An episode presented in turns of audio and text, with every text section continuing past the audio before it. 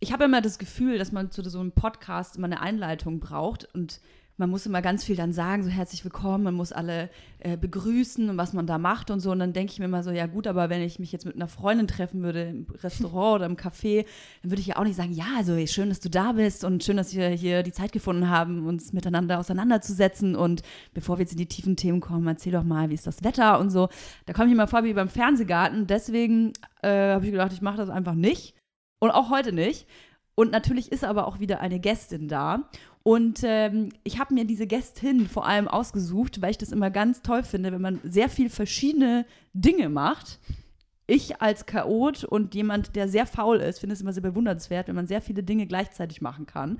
Und deswegen freue ich mich, äh, dass sie da ist. Auch wieder bekannt aus, äh, ich habe mich gerade angespuckt, sehe ich gerade, aus Film, Nice. Funk, Fernsehen, aber vor allem äh, Funk und Instagram. Oh, war das, ein, das war geil, was ich gerade gemacht habe. Das war fast ein Joke. Es ist Ja. Salva Humsi. Hallo. Schön, dass du da bist, Ja. in meiner Küche. Danke, dass ich in deiner Küche sein darf und danke, dass du auf meinen Wunsch mit den Gummibärchen gehört hast. Ja, richtig, aber das ist ja nicht, sind ja nicht die Gummibärchen von mir, sondern das sind ja die von Marvin. Umso besser. Ja, ich freue mich, ähm, dass du in meiner Küche sitzt und vor allem nichts gesagt hast zu den Umständen, äh, wie es hier aussieht, weil es ist mega das ordentlich. stimmt überhaupt nicht. Am, am Anfang musst du es dir so vorstellen, als also ich nehme eigentlich fast immer auf hier in dieser Küche. Also die Ja. Leute, wenn ich Podcast mache, kommen eigentlich immer hierher. Auch so, ich habe es gerade erwähnt, faulheitstechnisch mega gut für mich. Ja. Das bedeutet aber, dass man ja eigentlich sich mal so ein bisschen vorbereiten muss. Also man ka- kann es nicht so mega messy Leben führen, man muss wenigstens so ein bisschen ordentlich sein. Und ich habe aber, ich weiß, dass ich so langsam nachlasse.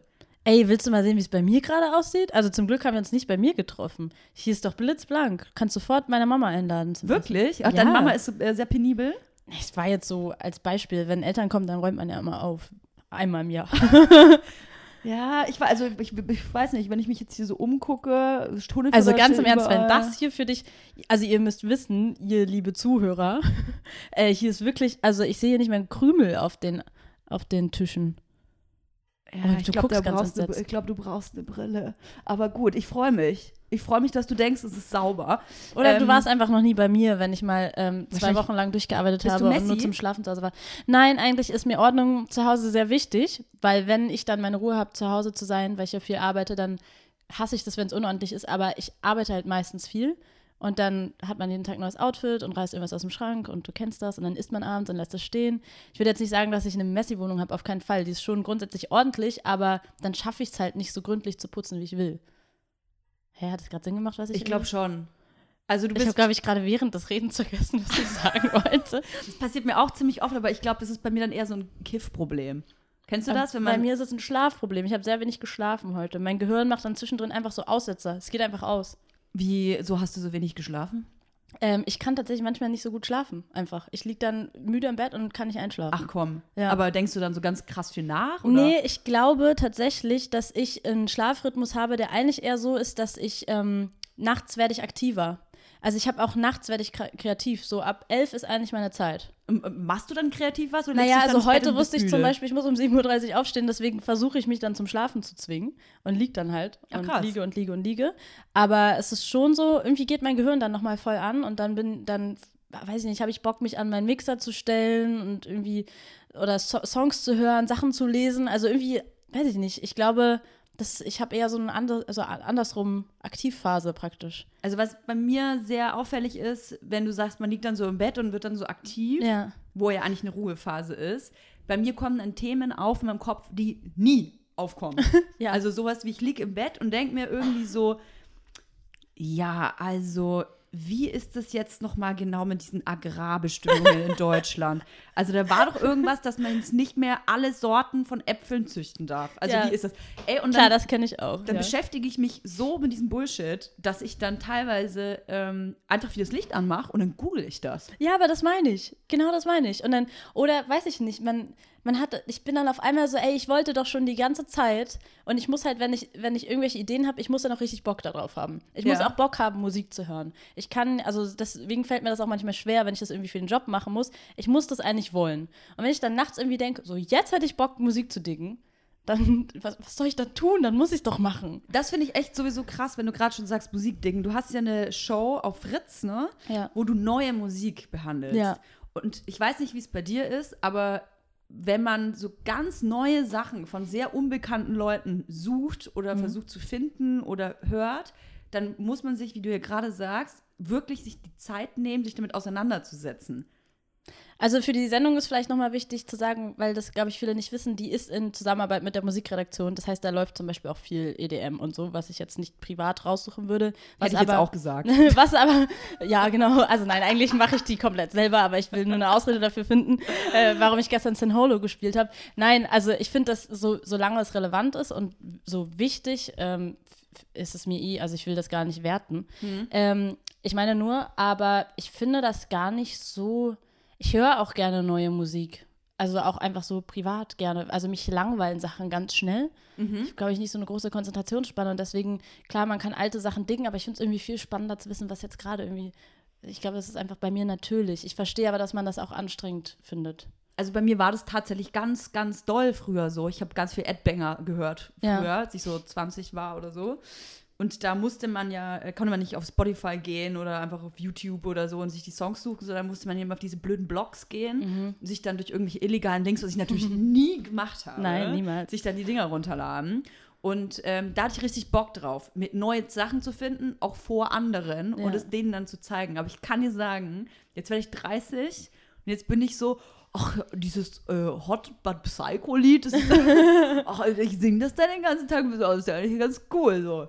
Es ist wirklich schlimm geworden. Ich bin so, ähm, ich fühle mich wie Jabba the Hutt, äh, wenn man sich vorstellt, überfressen an Musik. Ich denke mir so, ja, gib mir einfach Ja. irgendwas, hier, Radio an, ich höre das einfach so, gib mir das. Aber das hat doch Konsumiere. jeder, oder? Also ich weiß gar nicht, ob das so, ein, so eine logische Schlussfolgerung ist. Aus früher hat man mehr Musik gedickt. Ich habe das auch voll. Ja. Also vor allem, wenn man sich mal beruflich oder auch aus Hobby viel mit Musik auseinandergesetzt hat, man braucht auch mal eine Pause. Also ich höre zum Beispiel auch ganz viel keine Musik. Einfach weil es sonst zu viel ist, wenn ich vier Stunden im Studio sitze oder ähm, Gig vorbereite oder sonst was mache, eine Sendung vorbereite, dann brauche ich das voll, dass ich mal. Früher habe ich zu Hause immer Musik angemacht, habe zu Hause ist bei mir leise. Oder ich höre Radio oder Podcast. Also jetzt irgendwie Inforadio, so wirklich rein, reine Richtig schlau, schlauen TV. Ja, so weil Schlauen Funk, meinte ich. ja, das heißt noch lange nicht, dass ich schlau bin. aber so, weißt du, so. Man will es aber werden, wenn man es hört. genau, zum Beispiel, ja. Hm. Was hörst du denn für Musik? Ähm, alles möglich, also alles mögliche. du oh ja mein Gott, das ist die schlimm, das Schlimmste, was man sagen kann. ja, ich nicht weiß bei mir auch, aber Nein, du bist ja ah. schon sehr im, ich sag mal, du Ja, bist schon sehr viel. Rap-Genre. Ja, voll. Arbeitest viel auch in dem Thema. Hört man das dann noch automatisch privat die ganze Zeit? Ähm, boah, also ich, pff, gute Frage. Also ich höre schon viel Hip-Hop, auf jeden Fall. Ähm, es kommt immer drauf an, mit was für Sachen man sich gerade beruflich auseinandersetzt. Die hört man dann halt eventuell privat gerade nicht so viel. Aber ich war auch schon immer so, ich höre nicht nur Hip-Hop. Ich bin auch voll offen für Pop und seit ich bei Fritz arbeite, auch viel mehr für Mainstream-Pop. Ähm, was ich aber mega cool finde. Also ich höre auch total gerne Dua Lipa und Ariana Grande und so.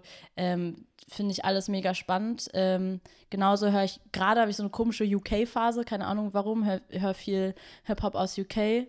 Und ich finde, Deutschrap generell gerade hat nicht so seine beste Phase im Vergleich zu den letzten Jahren. Deswegen gerade wieder ein bisschen weniger, wenn dann eher so Straßen, härteren Deutschrap. Ich finde, es klingt alles auch gleich. Also ich bin jetzt im Rap-Business nicht so krass äh, be- belesen, behört, würde ich mal sagen. Aber ich finde, alles klingt irgendwie. Ich kann nicht mehr sagen, ob das UFO 361 oder Young Horn ist. So. Das ist für mich alles. Oder Haftbefehl sieht jetzt auch aus wie Ja, UFO. okay, das liegt dann aber daran, dass du dich nicht weiter damit auseinandersetzt. Also, ja, das, das, kann, man sein. schon auseinanderhalten noch, zum Glück. Aber ich, ich verstehe die generelle, Ja. also das generelle Gefühl. Es gibt gerade einen äh, Überfluss an Deutschrap, der ähnlich klingt. Mhm. Das hat viel mit den Playlisten zu tun, mit der Bewegung der Musik oder der Entwicklung der Musikindustrie gerade generell. Also du weißt halt, was du für Musik machen musst, um erfolgreich zu sein, glaube ich. Und das ist, wenn du jetzt Manager bist von. Ja, dann zieh dir ein Fußballtrikot an, mach ein bisschen Lelele, Autotune, äh, eine Hook, in der du zehn Markennamen nennst und Und so Goldzähne, so Grills vielleicht noch. ja, genau, ja. Gesichtstattoo, wie bist du damit? So. Muss, äh, kann, geht auch ohne. Okay, aber vielleicht sollte man noch über Codein rappen oder Xanax oder so. Ja, irgendwie sowas. Cool. Aber also damit will ich das jetzt nicht schlecht machen, auf gar keinen Fall. Ich meine damit nur, dass es, glaube ich, also es ging halt so los vor ein paar, vor, vor drei Jahren oder so, diese neue Entwicklung im Deutschrap, die ich auch sehr, sehr gut finde und fand.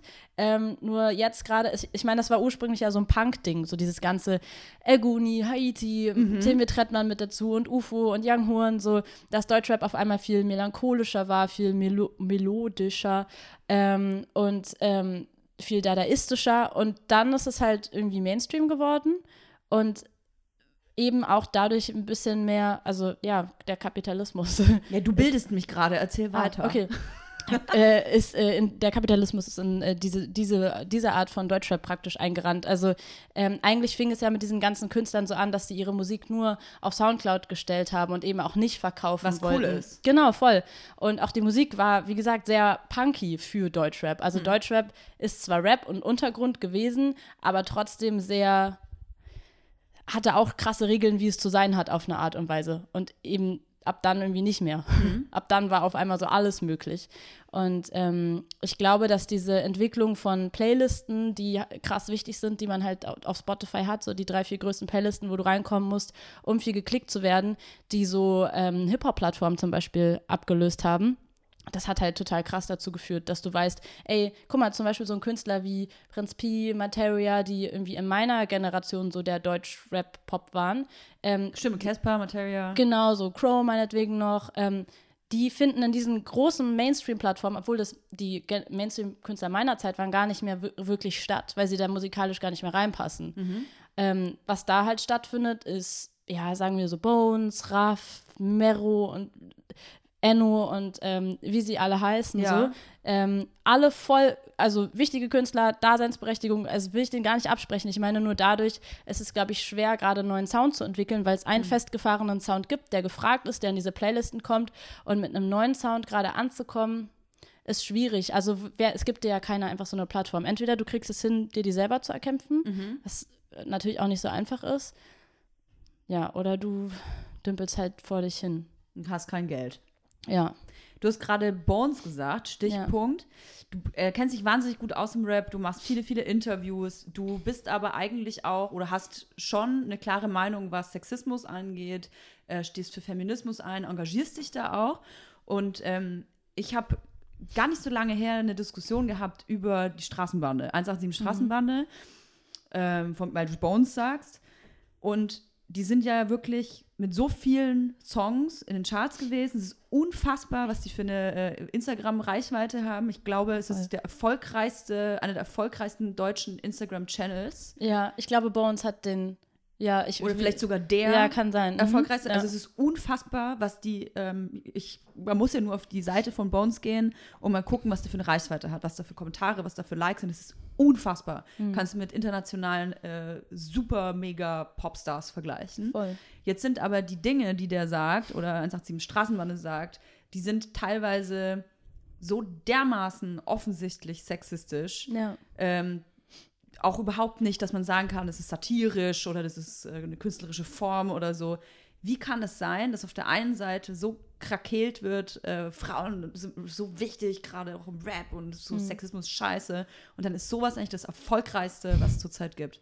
Naja, ist ja nicht so, also ich weiß nicht, ob man das so ähm, mit einem, also ob das sich nicht trotzdem automatisch ausschließen kann. Also ich habe nicht das Gefühl, dass es eine allgemeine Bewegung gibt von Frauen sind im Deutschrap gerade wichtig. Klar äh, merkt man, dass sie wichtiger werden und dass es langsam auch mehr Frauen gibt, die Reichweite haben, die Hallen auch ausverkaufen im Deutschrap, ähm, die auch in der Öffentlichkeit stattfinden. Aber es wird ja jetzt nicht im Mainstream besprochen. Also das Publikum, was Bones erreicht oder. Also ich meine es nicht, vielleicht habe ich mich ja. falsch ausgedrückt, jetzt nicht nur im Rap, sondern ja. gerade ist es ja schon seit, ich würde mal sagen, seit ein, zwei Jahren so, ja. dass äh, das Thema Feminismus, Emanzipation schon sehr, sehr wichtig geworden ist und mhm. eben nicht nur in irgendwelchen äh, äh Öko, äh, Öko-Kühe Blogs und ja, Foren ja. besprochen wird, sondern wirklich in, den, in allen Medien. Aber also ähm, ich finde, das hat leider nichts mit Rap zu tun, weil ähm, ich mache ja viele auch feministische Beiträge und setze mich privat sowie beruflich äh, viel mit diesem Thema auseinander.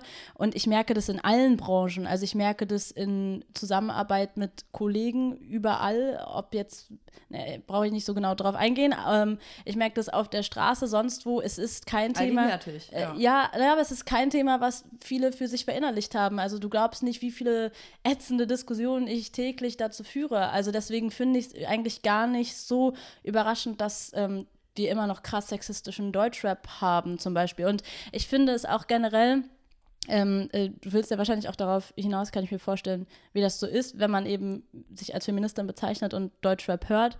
Ich finde, es schließt sich, auch wenn es traurig ist, leider nicht aus, weil Deutschrap, ähm, Quatsch, nicht Deutschrap, oh Gott, das, ähm, Sexismus ist so krass allgegenwärtig. Freudscher. Was? Freudscher, ja, Deutschrap ist allgegenwärtig. Sexismus ist allgegenwärtig und gerade deswegen ist es halt traurig, aber du kannst den ja nicht wegignorieren. Mhm. Ähm, wenn ich alles in meinem Leben wegignorieren würde, was damit zu tun hat, dann würde ich mich halt einfach zu Hause einsperren. So, dann, dann könnte ich nicht zur Arbeit gehen, ich, ich könnte gar nichts machen. Ja, die Frage ist nur, ähm, also ich stelle es, ist ja. kein Angriff, sondern ich stelle es mir nee, wirklich selber stell. auch, weil ich ja äh, ich habe lange zum Beispiel viel Haftbefehl gehört. Ja. Ich war voll der Haft Hafti-Fan so. Ja. Oder ähm, ich bin auch großer Sio-Fan. Mhm. Nicht alle Texte sind jetzt irgendwie so, dass ich sagen würde, ich fühle mich als Frau gebettet und äh, auf, auf, weiß ich, Komplimente überhäuft. Aber ich denke mir, okay, Sexismus ist überall, man fühlt sich immer konfrontiert damit. Ich kann mich wehren, aber Sexismus wird im Rap gefeiert. Ja, das stimmt. Das stimmt. Also das das ist halt irgendwie, man muss, glaube ich, so eine Art finden, wie man damit umgeht. Also mhm. man kann natürlich sagen, ich höre das dann einfach nicht mehr. Und es gibt auch ähm, Künstler, die ich explizit gar nicht höre. Aber natürlich hast du trotzdem ein Problem und das ist, das kann man eigentlich nur als Dilemma bezeichnen, weil es sagt keiner, dass es einfach ist. Äh, natürlich hast du ein Problem, wenn du sagst, ich bin ein riesiger Haftbefehl-Fan. Das weiß, glaube ich, auch jeder. Ach, du auch. Ich bin der absolute Hafti-Fan. Ja. So, das Hafti hat mich halt auch einfach total krass geprägt. Ähm, und es, äh, es ist schwierig, aber ich, man kann ja auch trotzdem sich aware damit auseinandersetzen und so problematic Faves haben, wie man sie nennt. Also weißt du, ich finde es. Äh, aber wie, weißt du, wie, wie ja. ich frage mich halt auch selber, wie kann ich denn äh, Leuten, die, die mich gut finden, denen mhm. erklären, mhm. dass es äh, scheiße ist, seine Freundin als eine Schlampe zu bezeichnen, hör dann aber selber äh, mega laut im Auto, Hafti, wie er singt, deine Freundin ist eine Schlampe. Weißt du, was ja. ich meine? Das ist so, das ist halt so äh, Wasser predigen, Wein saufen. Ja, ist ja auch so, aber ey, ganz im Ernst, also wie gesagt, ich, ich will jetzt auch nicht zu private Details aus Arbeitsumfeld und ähnlichem erzählen, ja. aber das hast du ja überall. Also ich finde, es ist, es, es, solange du dich damit selber für dich aus, äh, aware mit auseinandersetzt und für dich selber einen Weg findest, mit dem du gut damit bist, finde ich, bist du schon mal weiter als andere. Oh Gott, ich kann, glaube ich, gerade selber gar nicht mehr. Ja, es ist, aber so, es ist ein komplexes Thema. Ich bin auch nur drauf gekommen, weil du Bones gesagt hast und für mich einfach äh, 187 das perfekte Beispiel dafür Voll. ist, dass ich einfach gedacht habe, wir gehen alle in die richtige Richtung, auch medial. Mhm. Und ähm, ich glaube, oder ich dachte zumindest, dass es klar ist, dass jemand, der äh, in einem Interview oder vor einer Kamera stolz sagt, dass eine Frau hinter den Herd gehört, ähm, dass so jemand belächelt wird. Aber ja. dass so jemand Applaus bekommt, und ich sag's ganz ehrlich, ich höre mir die nicht mehr an. Ja. Weil jemand, der mit so stolzer Brust und so überzeugt sagt, dass eine Frau quasi weniger wert ist und hinter den Herd gehört, denke ich mir ganz ehrlich, so eine Scheiße unterstütze ich nicht. Mhm. Ja, voll. Also ich bin ja auch, ich calle die ja auch häufig mal out. Wie sagt man das auf Deutsch? Ich, äh, du, du, weißt, was ich meine. Also ich, ja. Äh, oder du, auch nicht. Du zeigst, also ich habe zum Beispiel Finger drauf. Äh, genau. Ähm, so, ich habe das bei Rin gemacht, bei Nemo jetzt vor kurzem. Erzähl mal, was machst du dann da? Also, was also zum Beispiel ähm, bei Rin, nee, fangen wir mal an, Nemo. Nemo ist ein aktuelleres Beispiel. Nemo hat ähm, gerade, ich glaube, das Album ist schon draußen, ein Album mit Capo veröffentlicht. Ähm, und da, ich habe es nicht geschafft. Ich konnte es einfach nicht, mir mehr als einen Song anzuhören, weil das kriege ich extrem schlechte Laune. Aber in einem Song darin ähm, ging es irgendwie darum, aus der Perspektive von Nemo und Capo, dass sie irgendwie im Club sind und da kommt ein Girl an und die ist voll hässlich und die ist ja voll die Schlampe, weil die hat Interesse, mit denen zu schlafen. Und was wagt sie? Sie ist hässlich. Ja, und es ist halt voll krass, weil alles, was sie so, womit die selber sich sonst schmücken, also dass sie viele Frauen haben und ähm, weiß ich nicht, dass sie viel feiern gehen und so, all das benutzen sie bei ihr, um sie abzuwerten. Mhm. Äh, und die, als ich diesen Song gehört habe, das hat mich so wütend gemacht. Ich fand es einfach, ey, es ist ganz, ganz schlimm. Und es ist natürlich nur einer von Tausenden wahrscheinlich. Mhm. Ähm, aber das war halt zum Beispiel was, was aktuell rausgekommen ist, wo ich mir dachte, krass, das irgendwie sagt keiner was dazu. Das findet einfach so statt und es hat eine riesen Reichweite. Und es ist wirklich nicht so wie ähm, ohne das jetzt bei anderen irgendwie zu re rechtfertigen zu wollen. Aber es ist nicht so wie einfach, er sagt einmal Schlampe, weil es zu seinem, zu seinem äh, Wortschatz gehört. Ähm, was ich auch nicht toleriere, aber es ist trotzdem nochmal was anderes, wenn er einen ganzen wirklich von drei Minuten bis drei Minuten, äh, Minute drei, 45 oder so, nur einen frauenverachtenden Song schreibt. Und ähm, ich habe das dann gepostet auf Instagram, äh, so versucht, die Zeilen ein bisschen auseinanderzunehmen, meinte, dass ich das frauenverachtend finde und dass ich es nicht unterstützenswert finde. Und das war es dann am Ende auch schon wieder. Ähm, ich meine, das erreicht ja dann auch leider nur meine Community, hm. die wahrscheinlich eh schon eher sich mit solchen Themen auseinandersetzt, als jetzt, wenn ich mir mal für einen Tag den Account von Nemo leihen könnte. Ja, das, das ist das Problem. Man bewegt sich in seiner eigenen ja. Bubble und bekommt natürlich dann auch Zustimmung. Aber, also ist jetzt auch nicht so, ich bekomme auch sehr, sehr viel Shit so. Ähm, aber ja, das ist halt so der Weg, den ich gefunden habe, um damit umzugehen. Einfach so versuchen, das immer wieder anzusprechen. Ähm, und wenn jetzt zum Beispiel Hafti jetzt ein neues Album rausbringt, auf das ich mich extrem freue, und ich merke, der macht einen komplett frauenverachtenden Song, so, dann würde das, glaube ich, auch meine, meine Art, wie ich zu ihm stehe, nochmal krass ändern.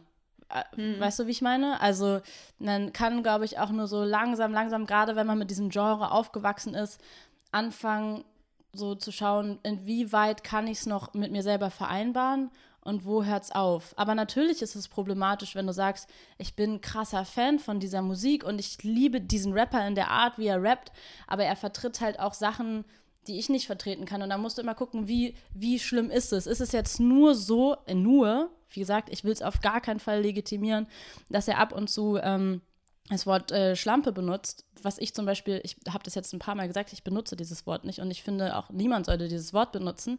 Ähm, es, ich, es war jetzt als Zitat gemeint. Ähm, oder. Ähm, Aber in einem Rap-Song ist es okay.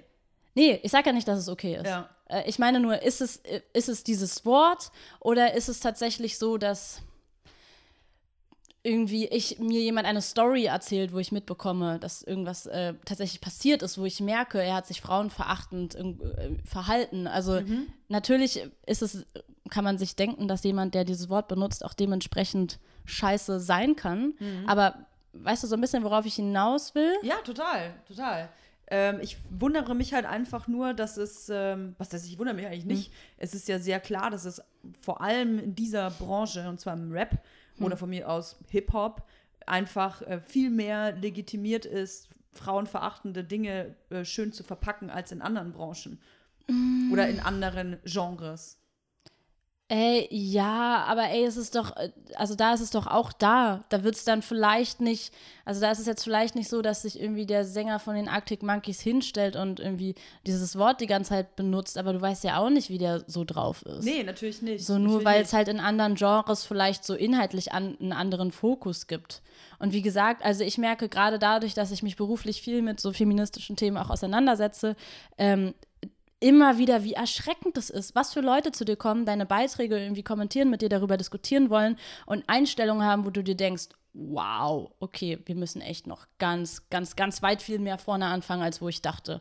Und ähm, seit ich diese Erkenntnis habe, äh, also habe ich noch mal umso mehr Hoffnung verloren ein bisschen ja. und denke mir aber auch so, ja, es ist nicht nur im Deutschrap, es ist überall. So wirklich, ich bekomme gefühlt täglich so eine Nachrichten von Leuten, die ich kenne, von Kollegen aus einem entfernten Kreis, ähm, auch Leute, die irgendwie in wichtigen Positionen sind, ähm, wo du denkst, okay, wenn du, wenn du so denkst, dann, weißt du. Ich glaube halt nur, dass irgendjemand einen Anfang machen muss ähm, und wenn gewisse Genres und ich sag's nochmal mit voller hm. Überzeugung, Deutschrap ist ein Genre, wo das ein Stilmittel ist, ähm, Frauen abzuwerten. Ja. Es kann sein, dass äh, Bands Arctic Monkeys glaube ich jetzt selber nicht, weil ich auch Arctic Monkeys Fan bin und die Texte auch kenne. Ich auch.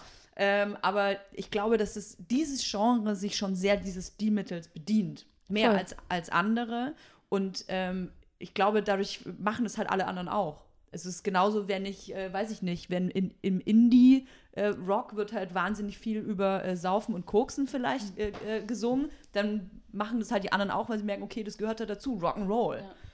Aber also ich habe ja auch nie gesagt, dass ich das gut finde, ne? Ja, nee. Ich habe nur nicht. versucht ähm, zu erklären, warum, warum ich es nicht als so eine krasse Überraschung empfinde. Ja, ja. Nee, Aber ich, also nicht, ich meine, ja. ich glaube, wenn man so weiß, was ich so mache, dann merkt man, dass ich zumindest versuche, irgendwie äh, da dagegen zu arbeiten. Aber ich meine, man kann ja auch, also was, was willst du denn noch mehr machen? Also ich glaube, man kann nicht mehr machen, als es immer wieder ansprechen und versuchen zu sagen, warum irgendwo eine Grenze ist und was nicht cool ist. Aber mhm. solange halt der Mainstream von Deutschrap oder meinetwegen Hip-Hop generell frauenverachtend ist, kannst du da selber als einzelner Mensch auch nur bis zu einem gewissen Grad was machen. Äh, ein bisschen Themawechsel. Ich ja. hab, du bist jetzt das Opfer, das es äh, aushalten muss. Ich habe nämlich heute auf Instagram gesehen, muss ich kurz, ich habe extra einen Screenshot gemacht und ich muss mich mit jemandem austauschen. Jetzt musst du das einfach sein. Ja. Äh, El Gier kennst du ja wahrscheinlich, ja. den Rapper. Äh, hast Ach, du zufällig oh gesehen, was der gepostet hat? Mit dem Baby? Mit dem Baby. Also oh. ich hole mal alle ab, die es noch nicht wissen.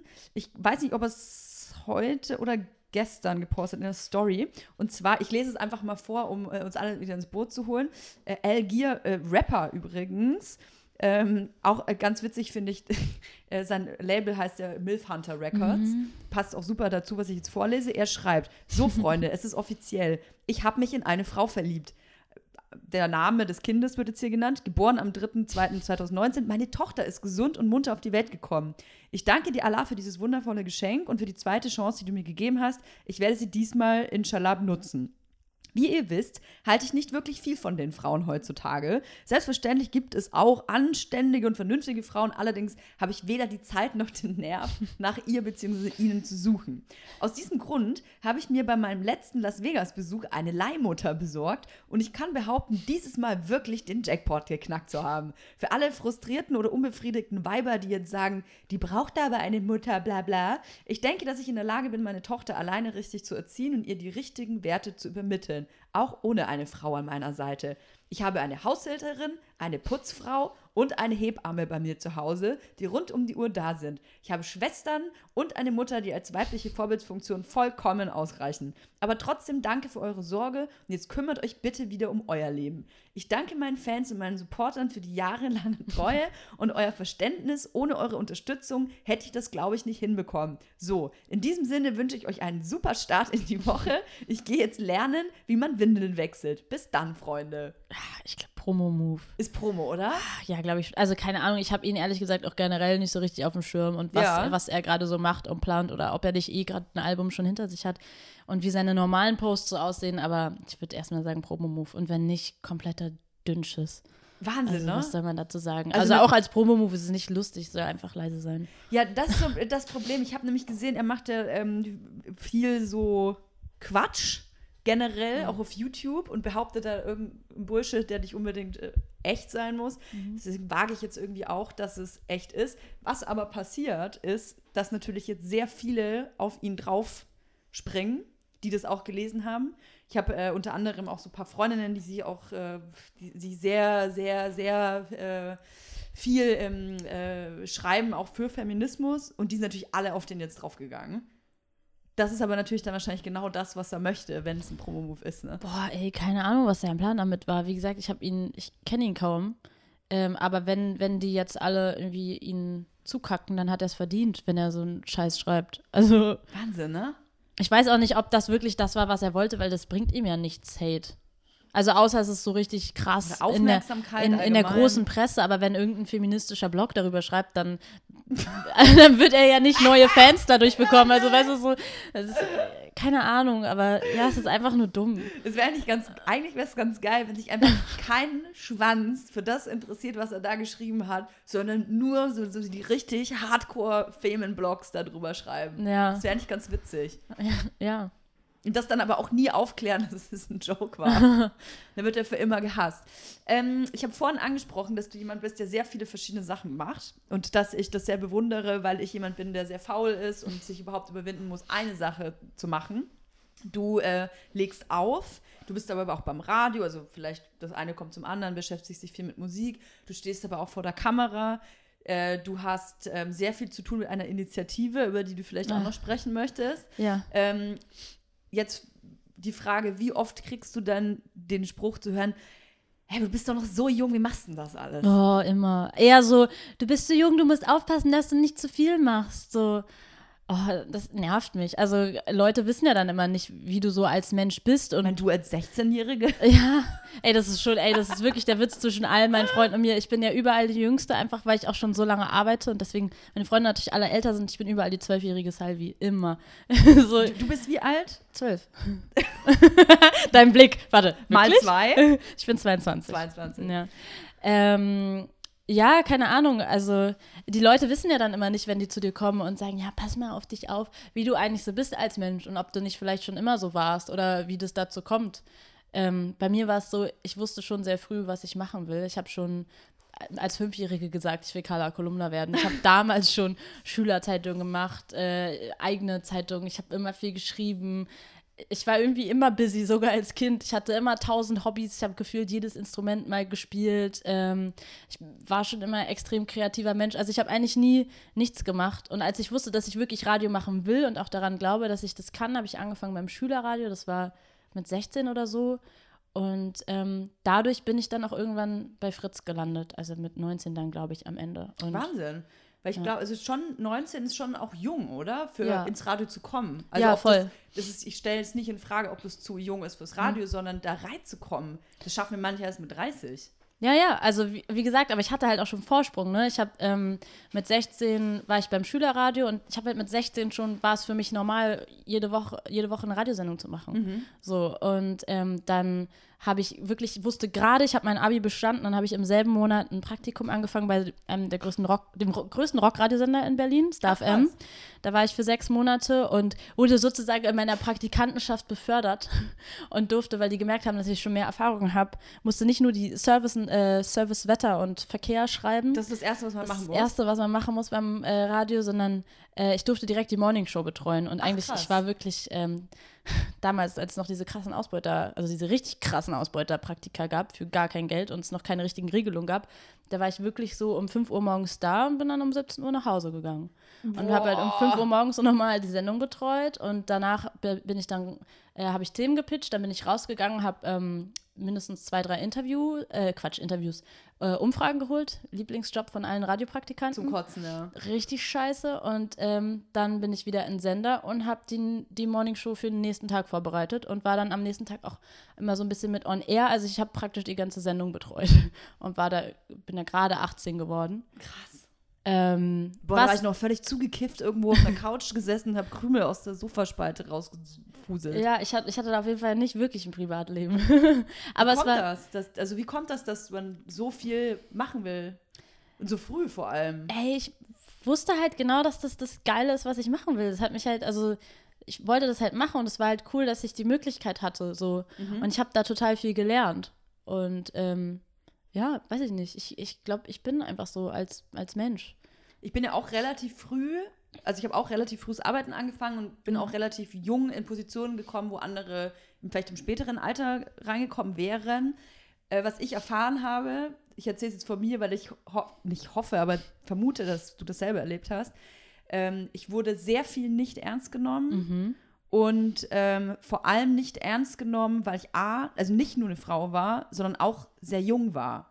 Also mir wurde eigentlich A, nichts zugetraut und B, noch, das, war für mich viel schlimmer, weil das Zutrauen, mein Ego war viel zu groß. Das, Ich habe das dann immer äh, bewiesen, für mich zumindest. Was für mich aber schlimmer war, war das, dass mir die Leute das, und vor allem Frauen mir das nicht gegönnt haben.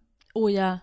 Ey, krass, dass du das ansprichst. Das ist wirklich, ähm, das ist so genau mein Hassel in diesen Jahren gewesen. Das ist jetzt zum Glück eigentlich mittlerweile nicht mehr so ein richtiges Thema, aber es ist schon, also meine engen Freunde wissen auch, ähm, dass so Alter, das Altersthema bei mir noch ein bisschen sensibel ist. Ah ja. Weil es einfach, also jetzt ist es eigentlich egal, aber es war so lange so ein krasses Thema, weil ich war immer die kleine Salvi, auch später noch beim Splash Make und so, da, also da wurde ich immer cool behandelt und alles, aber überall, wo ich dann neu war, beim Splash Make, bei Fritz und so, nicht meinen engen Kollegen gegenüber, aber so generell den Leuten, denen du dich dann beweisen musst, wenn ich dann vor der Kamera war oder in Interaktion mit anderen Leuten, die länger schon arbeiten, war ich immer die Kleine, so. Und es nervt halt, wenn du, das nervt halt, siehst du, da kommt's, da kommt's wieder durch, wenn du irgendwie weißt, du machst das trotzdem gut, was du machst. Und ähm, das war einmal, einmal die Sache und ja, da habe ich auch ganz früh gemerkt, auch so bei Star FM damals mit 17, 18, dass äh, viele Leute, die dir leider Steine in den Weg legen, auch Frauen sind, die irgendwie missgünstig sind. Also genau das, was du sagst. Ich glaube, die sind dann,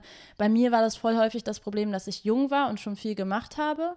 Und ähm, die dann, glaube ich, irgendwie, die waren dann meistens so zehn Jahre älter und sich dachten, ah, damn, ich bin jetzt ungefähr am gleichen Punkt wie sie und bin älter und äh, deswegen bin ich schlecht. Also die haben praktisch ihren Frust so auf mich projiziert. Und für mich war das damals richtig schlimm, weil ich ja noch voll so rosarote Brille und so, juhu, ich fange jetzt an zu arbeiten und bla. Und ich habe das irgendwie gar nicht verstanden, warum man denn, also ist doch egal, wenn du jetzt erst damit anfängst, dann können wir, können wir auch beide machen. Also ich habe eh dieses ganze Ellenbogending nie mhm. verstanden, weil ich mir immer dachte, wir sind alle so unterschiedlich, es ist Platz für jede von uns da und uns Frauen wird halt irgendwie so anerzogen, wir sind immer Konkurrentinnen. Du machst einen Podcast so und ich mache Radio, es kann nur eine von uns beiden geben. Genau. Kann genau. gar nicht sein. So und für mich war das nie ein Thema, weil ich mir immer dachte, äh, sind, also so, Männer können doch auch alle nebeneinander da sein. Die sind auch keine, also klar, die ja, haben auch krassen Konkurrenzkampf, ja. aber so, und ja, es ist auch natürlich keine schöne Erfahrung, das so früh zu lernen. Also ich glaube auch, dass sich, es hat sich jetzt vielleicht ein bisschen was verändert, würde ich sagen. Ich meine, ich bin jetzt auch älter und habe äh, hab Eier wie äh, ein Elefant so mittlerweile bekommen, was das Thema angeht. Ähm, aber ich erinnere mich auch an Diskussionen, äh, als ich noch Management hatte und das bei mir so Richtung Fernsehen ging, dass dann gesagt wurde am Tisch, ähm, damals hatte ich so orangeliche Haare. Mhm. Und ähm, dass es dann gesagt wurde, nee, äh, nee, die können wir nicht nehmen, äh, die sieht so ähnlich aus wie Palina. Ich habe mhm. aber was ganz anderes gemacht. Mhm. Also ich war in einem komplett anderen, sie war komplett Entertainment, das, das was ich machen sollte, war was Politisches. Ähm, das war nicht mehr der gleiche Sender. Also es war völlig gaga. Und ja. ich meine, ich hätte auch am liebsten gesagt, ja gut, aber hier erklär du mir mal den, den Unterschied zwischen Jörg Pilawa und den anderen vier Trotteln, die da stehen. So, mhm. Die sehen für mich auch alle gleich aus. Aber ich ähm, war dann raus, weil ich die falsche Haarfarbe hatte. Ja. Also äh, ich muss echt sagen, ich finde, das zieht sich für mich auch immer noch so ein bisschen. Vielleicht, vielleicht ist es besser geworden, aber ich mache halt zum Beispiel auch viel so ich will es jetzt mal nicht Comedy nennen, weil ich dann immer gleich an Kristall denken muss, aber ich sag mal Satire. Und sobald du sagst, dass du als Frau lustig bist oder irgendwie lustige Dinge oder Inhalte machst, dann wird dann gleich gesagt, Ach so, ja gut, aber ähm, ja, kennst du dann zum Beispiel, aber du kennst dann auch Ines, oder? ja. Äh, Ines Anjoli, auch eine Freundin von mir so, die macht was ganz anderes als ich. Die hat ihr eigenes Genre gefunden, vielleicht sogar erfunden. Und man wird dann trotzdem so verglichen, aha, also du machst auch so was Lustiges. Und ich bin so, äh, Entschuldigung, also es darf jetzt nur eine einzige Frau in Deutschland lustig sein. Alle ja. anderen haben keine Daseinsberechtigung. Ja. Das ist wirklich krass. ja, voll. Also Voll. es ist wirklich, ähm, ist, kann ich nur unterschreiben. Und was ich so langweilig finde an dieser Sache, immer davon abgesehen, dass es total bescheuert ist, ähm, ist, dass das doch total langweilig ist. Weil ich sehe ja auch immer nur die gleichen Frauen. Hm. Bei Männern ist es egal. Also ich bin immer unterschiedliche Moderatoren, hm. Schauspieler, äh, außer Lars Eidinger, der ist natürlich in jedem Film. Aber eigentlich siehst du immer unterschiedliche und bei so bekannten Frauen, das sind immer nur so ganz wenige, immer die gleichen. Ja, voll. Voll, hast du recht kann ich, glaube ich, gar nicht so viel hinzufügen, aber es ist genau die gleiche Erfahrung, die ich auch gemacht habe. Hast du das mit Kolleginnen auch schon gehabt? Ähm, ja, nee, ich bin ja noch relativ jung. Bei mir war es dann eher so zum Beispiel äh, im Deutschrap. Ich bin mega gut mit Lotti vis-à-vis. -vis. Also, es ist auch ganz, ganz, ganz tolle Frau, ganz liebe Kollegin von mir.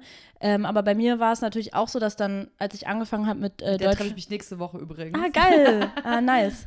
ähm, also bei mir war es zum Beispiel auch so, als ich angefangen habe mit Deutschrap-Interviews, stand immer, äh, vis-à-vis 2.0, was will sie, sie soll, sie soll weggehen. Wirklich, also so, das kommt teilweise immer noch. Also das ist tatsächlich der meiste Kommentar, den ich, also neben irgendwie so die Alte, der, die Alte, mit der würde ich gerne das und das machen. Ja. Oder mega hässlich. ähm, so eins es gibt von, nur eins es gibt nur eins, entweder mega hässlich oder sie würden gerne von hinten dir irgendwas reinschieben. Ja. Mhm. Ähm, Nee, genau. Und das war, oder auch wenn ich dann auf dem Splash oder auf irgendwelchen, ich war früher immer so ganz viel dann für Splash Mac auf irgendwelchen Veranstaltungen unterwegs und habe so lustige Reporterumfragen gemacht. Es war auch immer so, äh, bist du vis-à-vis -vis oder was? Und das Erste, was die einem immer hinterhergerufen haben, so, es konnte für die nur diese eine Frau geben. Ich meine, weil es gab ja auch ganz lange nur Lotti. Nur sie, so. ja. Ist ja auch, also so, die, den, das wurde ja dem Publikum auch nicht anders erzogen. Ähm, aber so, das ist meine einzige Erfahrung, die ich damit gemacht habe, aber jetzt nicht explizit, dass mir jemand gesagt hat, du kannst das nicht machen, weil Lotti macht das schon. Wie gesagt, ich habe da auch krass keinen Bock drauf, mhm. weil wir sind so unterschiedlich. Sie ist extrem gut in dem, was sie macht. Ich bin extrem gut, also bin ich jetzt ich, ich bin gut in ja, dem, was ich mache, ruhig. so, ja. weißt du so Kann und ähm, deswegen können wir halt alle nebeneinander stattfinden und bestenfalls sogar zusammen. Also sowas pisst mich richtig an. So Konkurrenzkampf zwischen Frauen habe ich keinen Bock drauf. Ja, es ist merkwürdig. Also ich glaube, es gibt ja so ein paar, das heißt Initiativen, aber es gibt schon so ein paar Stimmen mittlerweile, die ja dann auch sagen, so, ey, Frauen miteinander, aneinander, wir haben es eh schwerer als Männer, wir müssen jetzt zusammenhalten und nicht gegeneinander. Aber diese Stutenbissigkeit, ich, ich überlege auch manchmal, also wo es herkommt, ist klar, weil wir weniger Frauen sind und es behaupten müssen, es geht vor allem dann um mhm. Schönheit, welche ist jünger, welche ist schöner. Es gibt hier nicht viele Plätze, Positionen, die belegt werden können, also äh, Ellenbogen raus. Aber diese Stutenbissigkeit, wenn ich überlege, das ist ja jetzt nicht nur was Jobs betrifft, das ist ja schon, fängt schon in der Schule an. Also man, diese Streits zwischen, Streitereien zwischen Mädchen sind ja auch andere als, als zwischen Jungs. Vielleicht haben wir das auch im Blut, dass wir eifersüchtig auf andere Frauen sind. Ach, Im Blut nicht. auf gar keinen Fall. Das sind alles Dinge, die Doch, uns im anders Blut! Nein, nein, nein. Also das sind alles genauso wie irgendwie Männern anerzogen wird, dass sie stark sein müssen, dass sie nicht weinen dürfen, mhm. dass sie nicht sensibel sein dürfen. So all diese Sachen werden uns halt auch also offensichtlich andere Dinge anerzogen. Und ähm, das fängt ganz, ganz früh an. Das fängt damit an, was für Farben uns zugeteilt werden. Ja, aber die, die, Art und Weise, wie Frauen übereinander reden, ist eine andere Art und Weise, wie das Jungs tun. Weißt du, was ich meine? Da sagt man dann, die Typen sagen vielleicht dann, boah, vor der Wichser, ich hasse den oder was ja. weiß ich. Aber Mädchen sind oft. Ähm, ich will nicht sagen intriganter, aber ja, aber guck mal, uns Fra ja, aber, ja, klar, also natürlich, Frauen und Männer sind ja auch nicht gleich, aber ähm, dir, dir wird ja auch so beigebracht als Frau oder meinetwegen schon als Mädchen, du musst schön sein, du musst eine Prinzessin sein, mhm. so, du musst besonders sein, du musst ähm, äh, eine weiße Weste haben, so mäßig. Und weißt du, wenn du dann, ähm, da, natürlich entsteht dann dadurch das Ding, du willst die Schönste sein oder du willst zu den Schönen gehören, so. Und wenn dir die ganze Zeit antrainiert wird, dass du perfekt und schön sein musst und es geht nur darum, ähm, dann fängst du natürlich selber an zu bewerten. Also ich glaube schon, dass das, dass das daher kommt. Hm. Natürlich bist du dann so, hm, ja, also die hat ja irgendwie einen fetten Arsch, so. Ähm, das ist ja nicht, dass du das, dass du auf die Welt kommst und dir darüber Gedanken machst, sondern das wird dir ja alles so beigebracht. Ey, ich musste mir das abtrainieren, sag ich dir ganz ja. ehrlich. Also ich wurde nicht so erzogen, würde ich sagen. Da würde ich jetzt mein, meine Erziehung Unrecht tun. Aber ich kann schon sagen, dass ich sehr lange äh, sehr bissig war. Also auch gegenüber Frauen. Ich hatte auf jeden Fall auch dieses Konkurrenzdenken. Mhm. Äh, und ich mir dann irgendwann mal eingestehen musste, boah, Toja, du bist eigentlich so ekelhaft. So, wenn jemand über dich so reden würde, mhm. du würdest dich im Grunde im Boden schämen. Das fängt auch gerade bei den Sachen an, die du gerade gesagt hast. Ja.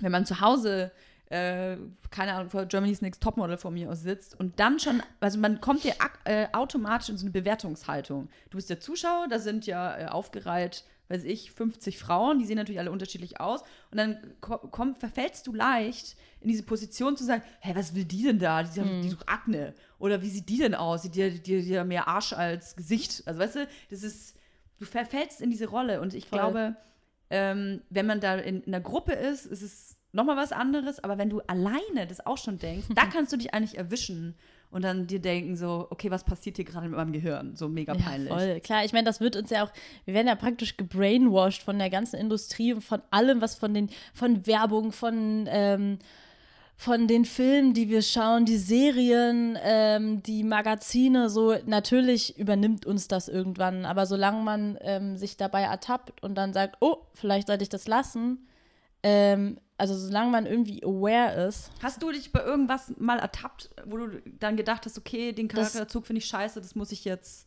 ändern?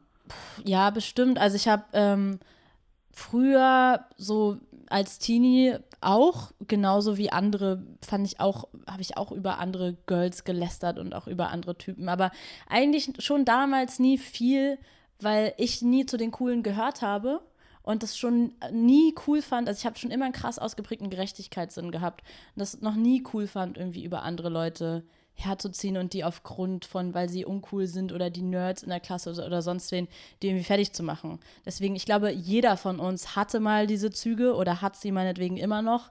Ähm, bei mir, wie gesagt, hat sich das dadurch halt so ein bisschen erübrigt, weil ich halt nie die war, die cool war. Also Deswegen ich habe auch nicht so wirklich zu den coolen Ja. gehört, schon vom, vor allem nicht zu den schönen äh, Pferdemädchen oder so. Aber ich kann dir sagen, dass ich äh, auch als Uncoole viel gelästert habe, Ja. die mir trotzdem Spaß gemacht hat. Also lästern kann ja auch Spaß machen. Da braucht man Klar, sich jetzt auch nichts äh, vormachen. Nö, klar Manchmal kann- ist es ja auch einfach lustig. Klar kann das dann Spaß machen. Also jetzt mache die ich Art und Weise ist vielleicht, muss jetzt, man überdenken. jetzt, ne? jetzt mache ich es auf jeden Fall nicht mehr, beziehungsweise ich versuche es wirklich komplett, also weil, weil ich es unnötig finde. Ich versuche mich immer darauf zu konzentrieren, was mir wirklich wichtig ist. Und das ist es mir nicht. Ich glaube, ich läster manchmal schon noch. Also ich glaube, manchmal braucht man das auch. Das Ja, aber nicht so, also ich finde, es kommt auch drauf an. Dampf ablassen ist ja was anderes, als einfach nur zu sagen, boah, ey, guck dir mal dieses Mädchen auf Instagram an, die ist voll hässlich und also sowas Ja, mache ich nicht, ja. auf gar keinen Nee, um Fall. Gottes Willen. Das Aber klar findet man irgendeinen Kollegen blöd und lästert über den oder irgendwie dumm oder was weiß ich was. Der ist voll natürlich. hässlich. Aber nicht, also nicht einfach nur lästern aufgrund von jemand gefällt mir nicht, weil er nicht gut aussieht oder also oder weil er nicht dem klar, Ja. was auch immer. So, da, das auf gar keinen Fall. Das habe ich mir ganz, ganz früh abtrainiert, weil das fand ich noch nie cool.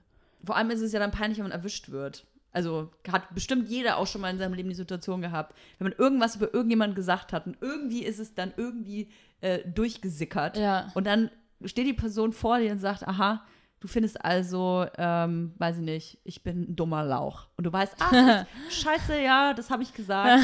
Wie, wie rede ich mich jetzt da raus? Also Ja. habe ich hundertmal bestimmt schon in meinem Leben die Situation gehabt. Weil ich, halt weiß auch so viel so rede und auch mit so vielen so offen bin. Ja. Wenn ich dann sage, boah, Alter, ich war hier beim Drehen, das ist so ein dummer Lauch, Ja. kann es schon mal passieren, dass weitererzählt wird.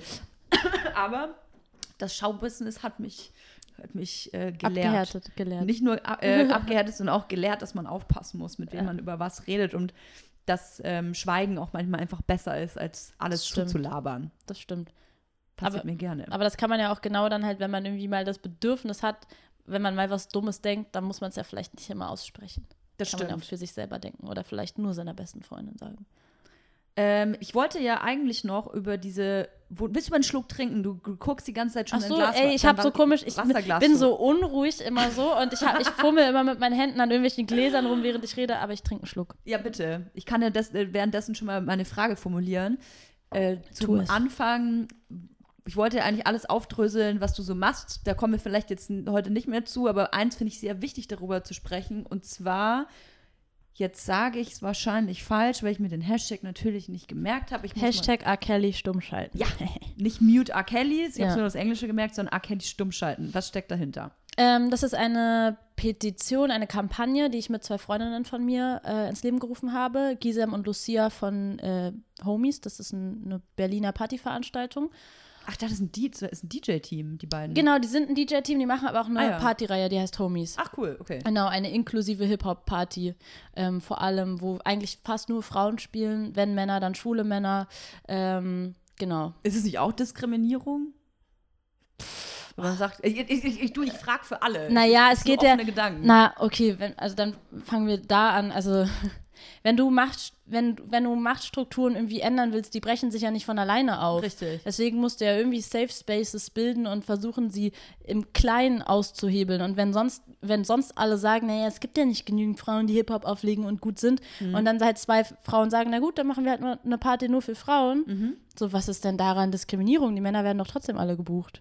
Vor allem, äh, es ist, glaube ich, auch gar nicht so. Ich habe hab ich, ich überlege gerade, ob ich von dir nicht das sogar ein Interview gelesen hatte.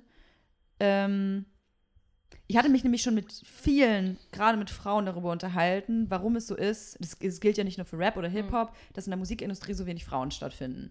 Es ist ja nicht der Fall, dass es so nur beschissene Frauen gibt und nur drei, die gut sind und die anderen alle geil und sind zufällig Männer, sondern diesen Frauen wird einfach keine Plattform gebe- äh, gegeben, beziehungsweise sie kommen nicht in diese Position aufgrund von Männern, um gehört zu werden. Ja, wie überall.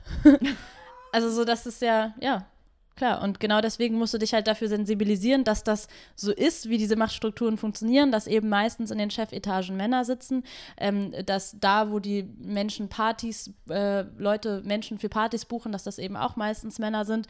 Und dann überlegen, die buchen halt auch meistens dann wiederum Männer. Vor allem, wenn sie nicht dafür sensibilisiert sind, dass es vielleicht auch cool wäre, mal Frauen zu buchen und dass es eben auch gute Frauen Ja. gibt. So. Ich gehe voll mit dir mit. Ich habe auch eigentlich nur äh, suffisant Diskriminierung, ist das nicht auch Diskriminierung gesagt, weil ähm, das ist auch nur ein Gedanke, das hatte ich vorher nicht geplant zu sagen, wie alles wahrscheinlich, wenn ich sage, sondern wenn man eine Party macht, in der nur Frauen auflegen und wenn dann schwule Männer, scheiß auf, ist das Diskriminierung oder nicht, aber ich bin mir ziemlich sicher, dass halt sehr viele Männer dann sagen, hey, gehst doch nicht hin. Weil die meisten halt nicht drüber nachdenken und nicht äh, selbst reflektiert sind. Ja, aber darum, also es geht jetzt auch nicht darum, dass diese Party mega Mainstream, also die sind extrem erfolgreich Habe ich übrigens. gehört, ja. Ähm, es geht ja auch nicht darum, dass diese Party super Mainstream sein soll, sondern das soll schon auch ein Safe Space sein. Verstehe. So, und deswegen ist das, glaube ich, auch okay so. Die Fragen an der Tür, weißt du, wo du hier bist? Ah, ja. Weißt du, dass du bei Homies bist? Weißt du, wofür diese Party steht? Und dann krass. kommen Leute rein. Und da kommen auch viele äh, weiße Cis-Männer rein. So, das äh, Also sind hetero. nicht nur Frauen und schwule Männer, sondern Nein, auf gar keinen Fall. Männer. Ja, auf jeden Fall. So, Krass. ja. Finde ich gut. Ich habe da auch schon gespielt. Äh, die haben eine Bühne bei, beim Splash Festival kuratiert, da habe ich gespielt und Mhm. äh, in Berlin auch auf einer Party. Und das ist cool. Es ist mega geil. Also es ist, das ist ein ganz anderer Vibe auf, äh, als Hip-Hop-Party als, als sonst. So. Mhm. Ähm, aber vielleicht, du wolltest ja eigentlich über R. Kelly Ja, sprechen. total gerne. ähm, genau, mit diesen beiden äh, Frauen habe ich mich zusammengetan, um diese Kampagne zu starten, weil äh, ich die Doku gesehen habe. Es kam eine Doku raus, ähm, die bisher nur in den USA ausgestrahlt wurde, geht über sechs Stunden und deckt ähm, nochmal ganz ausführlich die ganzen Vorwürfe gegen den R&B-Star äh, R. Kelly auf ähm, bezüglich sexuellem Missbrauch, Freiheitsberaubung, Sexsklaverei von minderjährigen schwarzen Frauen.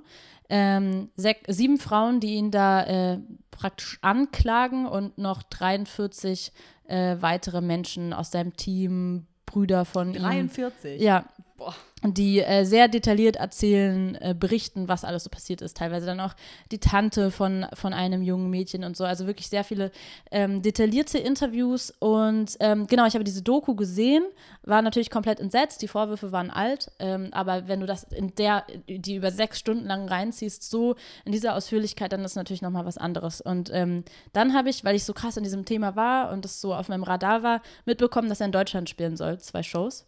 Ähm, damals war angekündigt für Ludwigsburg, damals ist ein Monat her, ähm, für Ludwigsburg und Hamburg.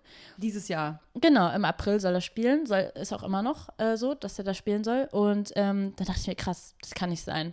Und ey, diesmal habe ich irgendwie, jetzt muss ich was machen, so, weil ich habe richtig gemerkt, das ist ein Thema, das fällt in meinen Einflussbereich, da kann ich was machen. Und anscheinend, also ist dann eine Woche vergangen und diese Konzerte waren angekündigt und es hat auch immer noch keiner darüber so wirklich berichtet. So, Ich habe es nicht mehr mitbekommen. Genau, so, es hat keiner mitbekommen. Äh, Im Breakfast Club wurde sich drüber lustig gemacht, auf TMZ haben sich drüber lustig gemacht, so, ja klar, so in den USA kann er gar nicht mehr spielen, äh, aufgrund der Bewegung Mute R. Kelly, die alle seine Konzerte eben boykottieren. Krass. Aber in Deutschland buchen sie ihn oder was. Wirklich Boah. weltweit, weltweit in Australien ist es, glaube ich, versuchen sie jetzt auch, ähm, glaube ich, ein Einreiseverbot. Ich weiß es, ich, da bin, das ist gerade noch ganz, das sind ganz, ganz neue Entwicklungen. Aber so weißt du, aber in Deutschland oder was. Und dann, ähm, war ich so wütend, dass ich äh, Gisem von ähm, Homies angesprochen habe und meinte, ey, du hast doch schon aktivistische Erfahrung. Ich überlege, kann man da nicht irgendwie eine Petition machen und versuchen, was zu starten und das zu verhindern. Und das haben wir dann gemeinsam gemacht, zu dritt, ähm, mit noch einer Kollegin, die uns geholfen hat mit den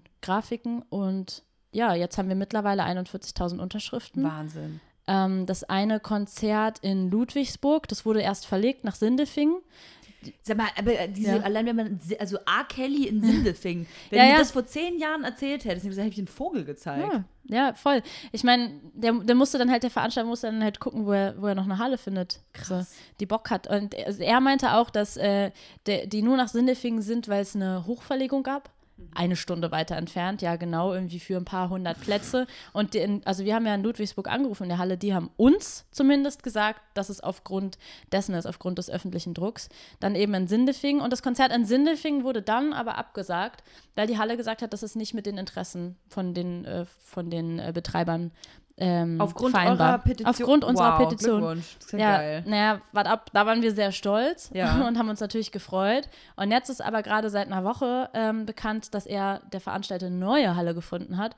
Und zwar in Neu-Ulm. Die ist zwei Stunden oder anderthalb Stunden von dem ursprünglichen Ort entfernt. Und das ist die Ratio Farm Arena, ähm, die wohl laut des Veranstalters auch genau über die Umstände Bescheid weiß. Der Vertrag ist schon unterschrieben und der Witz ist natürlich auch, die Ratio Farm Arena schreibt sich ganz groß soziale Verantwortung auf die Fahne. Mhm. Ähm, stellt natürlich auch Medikamente her für Leute, die ähm, Traumabehandlung benötigen, gerade auch wegen Betroffene von sexualisierter Gewalt. So. Wahnsinn. Aber bucht A. Kelly. Und äh, jetzt, ich meine, es ist schwierig zu erklären, zu argumentieren mit Sinnefing bzw. mit Neu-Ulm, dass der jetzt da spielt, aber man möchte doch meinen, dass eine Stadt wie Hamburg, dass die äh, da überhaupt gar keinen Bock drauf hat. Wie kann das sein? Ey, pff, keine Ahnung. Also wir haben natürlich auch durch die Petition viel von äh, Personen in der Öffentlichkeit auch Zuspruch bekommen. Semi Deluxe, Ace-T, Felix Brummer, ähm, Nikita Thompson. Thompson, nicht Ja. Thompson, ne? Ja, Thompson. Thompson. Ähm, genau, also verschiedenste Leute, die da die Petition supportet haben, eben auch aus Hamburg, aber ey, keine Ahnung, die, die wollen halt, also die, die wollen halt Geld machen, da geht halt um Geld.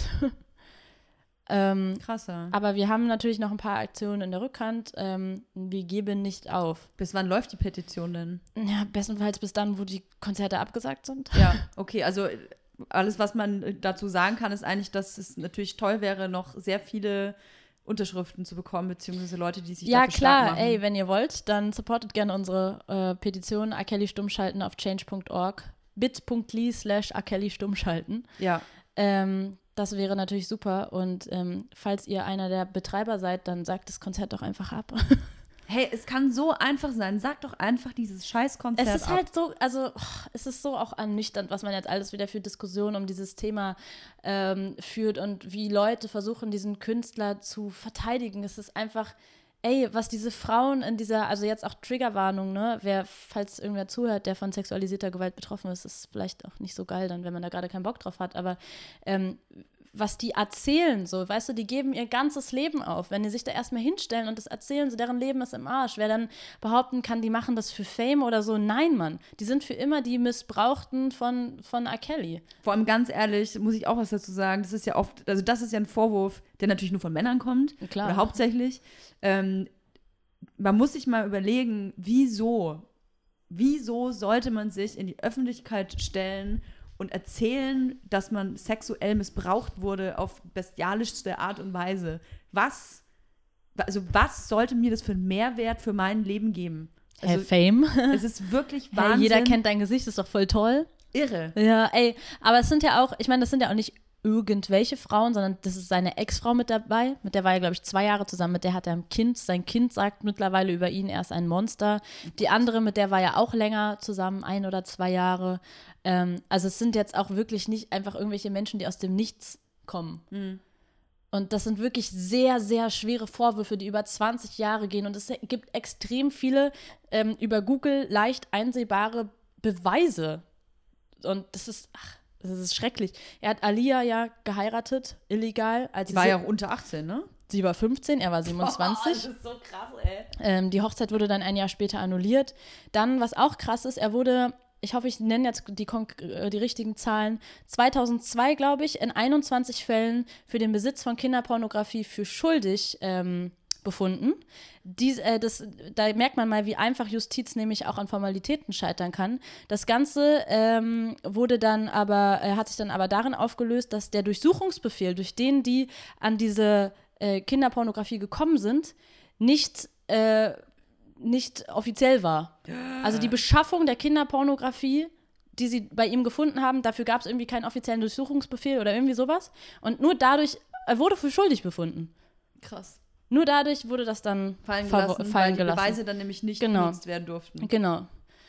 Und was man auch wissen muss, das Justizsystem in den USA ist natürlich auch ganz anders als bei uns. Nur weil da, weil nur wenn es da heißt, ein, äh, ein Fall wurde eingestellt, dann ist es nicht wie hier, bis, äh, bedeutet das nicht wie hier, dass jemand irgendwie freigesprochen ist oder dass die Sache geklärt ist, sondern das kann auch einfach bedeuten, dass er Geld bezahlt hat. So, das ist hier nicht so. Und das wissen, glaube ich, viele Leute nicht. Und deswegen sind die so, hä, da steht doch, ähm, er wurde, das heißt, außergerichtliche Oh, ich muss das gleich nochmal nachschauen. Vereinbarung? Ja. Verein, außergerichtliche Vereinbarung, ja. genau.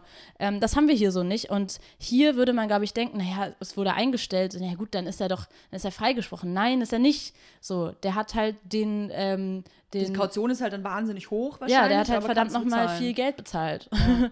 so, und ähm, ja. Das, das kann man sich gar nicht vorstellen, dass du hier in Deutschland eine Straftat begehst zum Beispiel Kinder missbrauchst und dann einfach, äh, weil du halt zufällig gerade über wahnsinnig viel Geld ver verfügst oder vielleicht Unterstützer hast, legst du dann eine Mille auf den Tisch und bist dann frei. Ja, und gerade deswegen ist es eben auch wichtig zu sagen, dass man diesem Typen keine Bühne bietet, weil ähm, durch die Mute R. Kelly-Bewegung in den USA, mit dem wir auch in engen Kontakt sind und zusammenarbeiten, sind ihm bisher elf Konzerte abgesagt worden und 1,7 Millionen Dollar ähm, entgangen. Und das wäre Geld, mit dem er potenziell weiter Leute ähm, bezahlen, bezahlen könnte. So. Und ja, deswegen ist es eben auch da wichtig zu sagen, ja, in diesem Fall muss man vielleicht auch mal sagen, gib dem keine Bühne.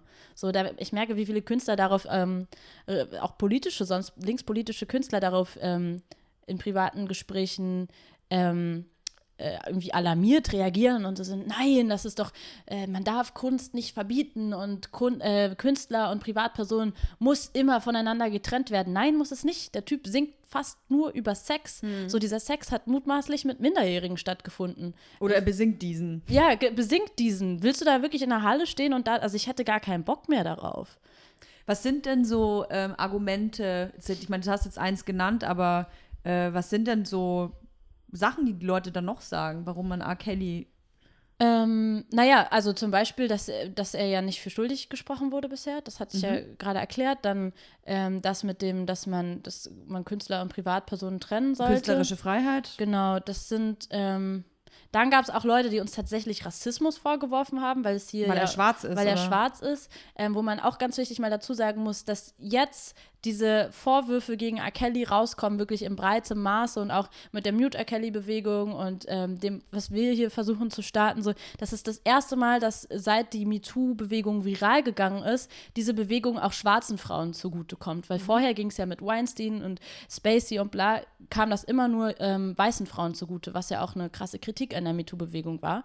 Ähm, und deswegen ist diese Kritik einfach nicht gerechtfertigt, weil es geht hier ja nicht um weiße Opfer, sondern es geht um schwarze, junge Mädchen. Es geht um ähm, sexuellen Missbrauch, ist ja scheißegal, wer, also. Ja, aber es ist schon auch, es ist schon auch wichtig, das zu sagen, weil das natürlich auch nochmal schwarze Menschen im Justizsystem der USA nochmal mhm. stark mehr benachteiligt sind und das schon nochmal ein wichtiger Punkt ist, welche Hautfarbe diese Opfer in dem Fall haben. Naja. Irre. Ja. Toll, dass äh, ihr das. Ich, ich, ich verstehe gar nicht, warum das so also klein ist, diese Initiative, weil es ist ja, ja was, wir haben auch letztens ähm, ein internationales Interview gegeben und da war auch der Reporter total schockiert und meinte, ey, wenn es in, in UK gewesen wäre, so 41.000 Unterschriften sind voll wenig, was ist los mit euch Deutschen? So, der war halt total schockiert.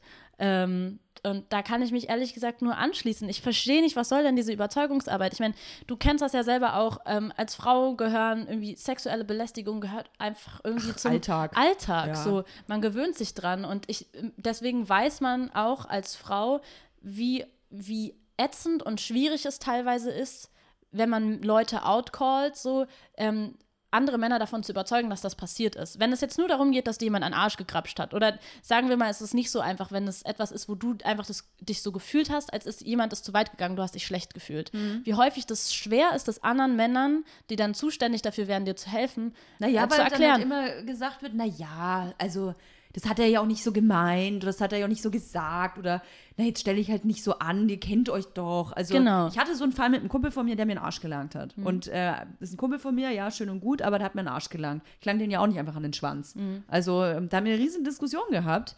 Und ich habe mich erst, ich muss mir überlegen, ich habe tagelang erstmal nichts dazu gesagt, weil mir dachte, na ja, der mir den Arsch gelangt. Aber mhm. nein, der hat mir einen Arsch gelangt.